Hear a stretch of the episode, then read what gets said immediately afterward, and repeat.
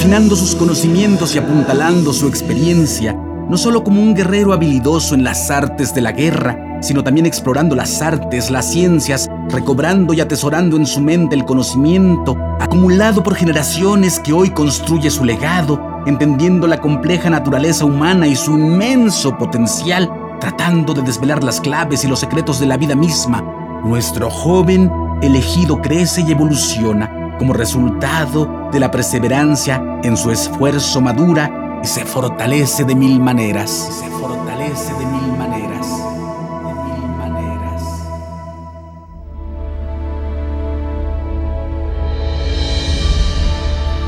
Y en todo ese proceso su pueblo lo acompaña, lo arropa, lo viste de luz y confianza y lo recubre de admiración y esperanza haciendo de este muchacho un crisol de sabiduría en el que todo se reinventa y toma una nueva dimensión y forma. Un tolteca todo lo saca de su corazón. Es abundante, múltiple, inquieto, hábil, capaz. Asimismo se adiestra, dialogando en su interior, encontrando respuestas, obra con deleite, hace las cosas con calma, con tiento, como un artista compone lo defectuoso y hace convertir lo disperso, ajusta las cosas. Huehue Tlachtoli. Esto es Tolteca, el Evangelio de la Serpiente Emplumada. Todo esto sucedió y los textos y códices dan cuenta de ello. Estos son hechos reales.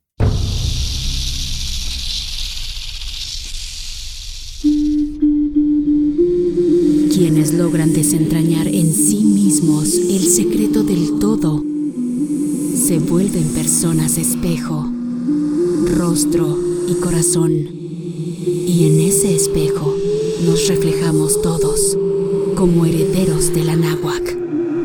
Pagnopatescatl nochitimoixcopinan. Toish guantoyolotl.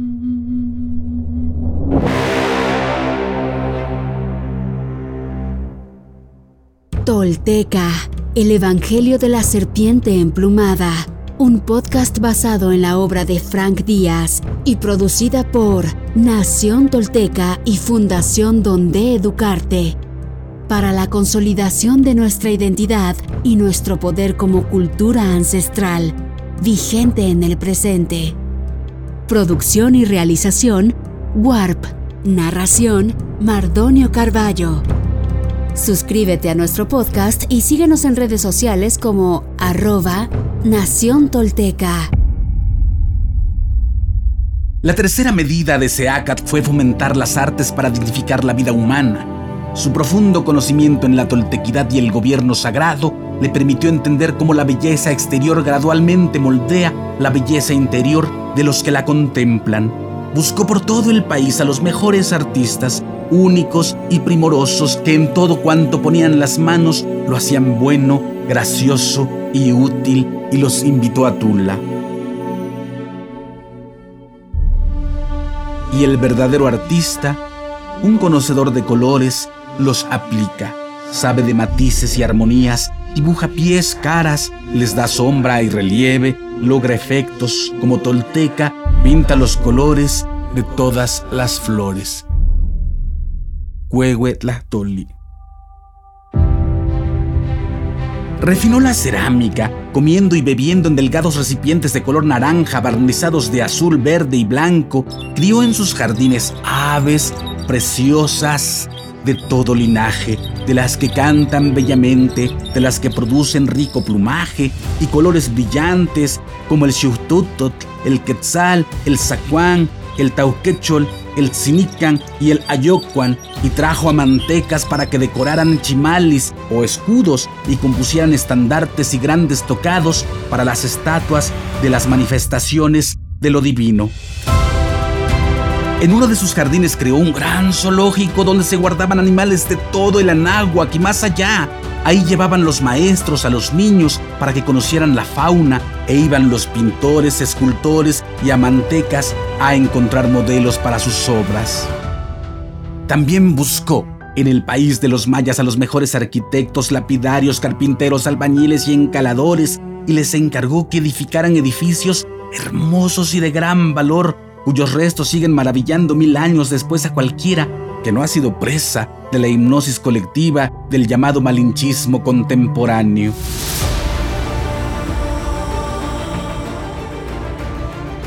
En la colina de Mishkoat levantó un templo muy grande y suntuoso que tenía un patio con muros ondulados como el agua, una plataforma cuadrada de tierra, un santuario circular como el viento y un techo cónico como el fuego. Se ascendía al santuario por una escalera de muchas gradas altas, tan angostas que no cabía en ellas un pie humano. Esto lo hizo para que al subir nadie pudiera alzar la cabeza y al bajar nadie pudiera dar la espalda al santuario en señal de respeto, puesto que estaba dedicado al viento. Le llamó Ejecateopan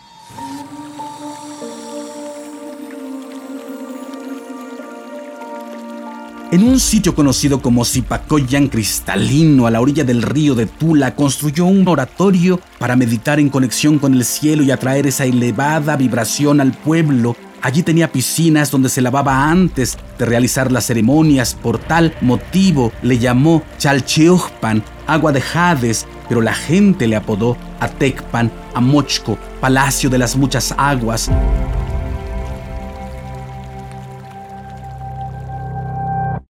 Por debajo del oratorio excavó un templo con muchas habitaciones al que llamó Mixtlancalco, casa del inframundo, donde vivía apartado de todos. Tenía sirvientes encargados de abrir y cerrar las puertas y puso guardias a la entrada para que nadie pasara y poder estar en aislamiento meditativo absoluto. Ordenó levantar un templo en honor a la serpiente emplumada al que llamó Coaquetzali, columnas de serpiente porque el pórtico de su santuario estaba formado por columnas labradas como serpientes emplumadas que extendían sus cabezas por el suelo y alzaban sus cascabeles para sostener el dintel de madera labrada. Como vestíbulo de este templo construyó un portal de 200 columnas con un pórtico sostenido por guerreros gigantes de piedra que representaban al sol naciente. Este templo era tan grande que no pudo acabarlo. Sus edificios eran de piedra de cantera bien cortada y empotrada, al grado que mil años después se mantienen firmes y elegantes para el visitante de Tula. Para comodidad y deleite de los visitantes, hizo cubrir sus paredes con murales, relieves, mosaicos, tapices y grandes espejos de obsidiana y hematita colocó en los rincones estufas de calefacción e incensarios donde se quemaban resinas escogidas e instaló caños de agua, salas de letrina y baños de vapor. Al oeste de la colina de Mishkoat levantó un juego de pelota, o tlashko, en cuyo centro plantó una señal de juego. Hasta hoy puede verse su huella en forma de una profunda hendidura. Allí Jugaban a la pelota los varones de Tula, apostando grandes sumas de dinero, pero les prohibió apostar sus casas y esposas. Permitió al equipo ganador despojar a los espectadores de sus joyas, de modo que cuando terminaba la partida, todos los asistentes salían corriendo.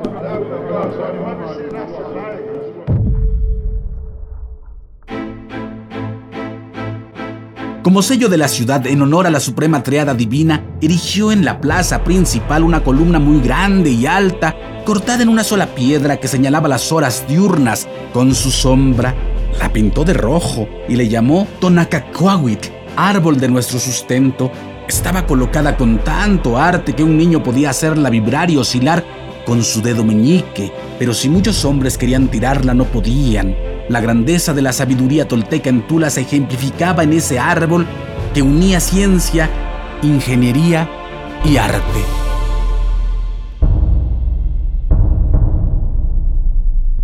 También edificó pórticos de madera en las principales entradas de Tula y las pintó de rojo, negro y verde.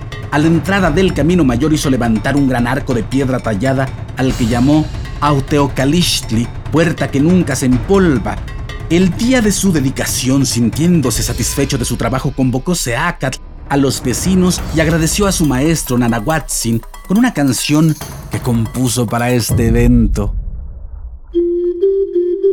Tlaxixigui, teuchignao, tlatetzotzonali, chignao, tlatecapanili, calle tetinechonyacanas, inaumoxco, inautecpan, nican nomopochcopa tonyetias, ye onexxixiuj, unniyoliti, intenanquiahuatl, incuauquiahuatl intolan ohtli, inoncayasque, quisahque, ignohnouan, nicanquiquis inxochiapan, in ixochicoski, intlasenyacanal, intlamacasqui teotlalgua, innihnan, innihta, inninsi, innincol, nican macos, nican, conaquitisque, inoueltiguan, intlasohteteo, nican, kipixtimani intolan ohtli, inahkemankawin, ahkeman teojiua, insemilhuitl, inseyowal intoco.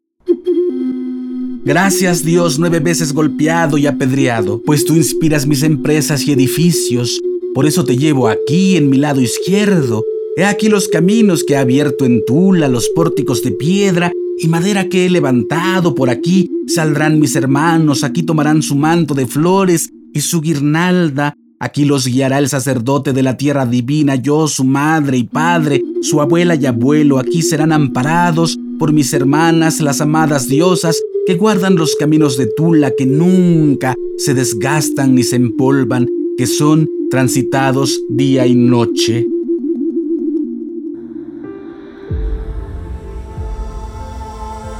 Tanto se esmeró en transformar a Tula en la ciudad más bella de Anáhuac y probablemente en ese momento del mundo entero, y tantas cosas heroicas hizo que hasta hoy cuando alguien pregunta, ¿quién horadó ese cerro?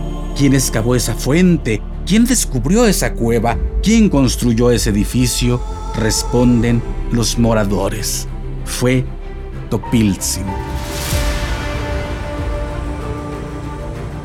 Seacat Topiltzin Naxil Quetzalcoatl, nuestro señor Unocaña, cuarto paso de la serpiente emplumada, encarnación de las estrellas y los planetas, entramado de galaxias que alimentan a los dioses con el tributo propio y el ritual correcto, en los cuerpos y las almas se escribe el destino de todo un pueblo en la noción de un solo hombre, pero de un hombre entre los hombres, el elegido por su origen y su incansable esfuerzo y entrega al servicio de la divinidad manifiesta de los habitantes de Anáhuac. Por ello fue señalado en los más antiguos presagios. Acércate a quienes por todas partes van haciendo lo excelente, dando brillo, dejando lo bueno, imponiendo un orden con prudencia, alegría y serenidad a quienes son cofre y caja, sombra y abrigo, gruesa ceiba, sabino generoso que da brotes y se yergue poderoso, firme.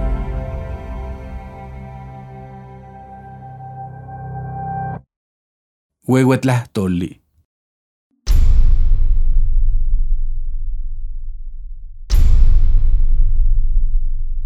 Hoy me pongo de pie, firme sobre la tierra. Al reconocerme reconecto, orgulloso con mi maravilloso pasado. Dejo atrás la mentira, las falsas creencias y la vergüenza que me fueron impuestas. Sí, estoy listo para tomar mi destino. Hoy, después de mil años, he despertado. Soy espíritu tolteca que jamás fue conquistado. Hoy reconecto contigo, Anáhuac, nuestro verdadero grandioso y milenario origen para que desde ahí, unido con mis hermanos toltecas, caminemos erguidos en el presente y hacia el futuro que forjaremos. En mis manos tomo conocer y morar en la sagrada filosofía tolteca, tesoro de la humanidad, que hoy regresa y devela su legado. Un camino para despertar y evolucionar en un mundo que se ha quedado sin imaginación ni respuestas. Así, basados en nuestra verdadera raíz, incorporando los últimos mil años de avances y sacrificios de hombres y mujeres de todas las culturas, iniciamos la construcción de un futuro que sí es posible, deseable y esperanzador para la humanidad, el planeta y el universo. Sí, soy sagrado. Sí, soy tolteca. Sí, soy sagrado soy sagrado, soy tolteca. He despertado y desde mi vulnerabilidad descubro mi verdadero poder. Una vez más, mi corazón brilla en el horizonte.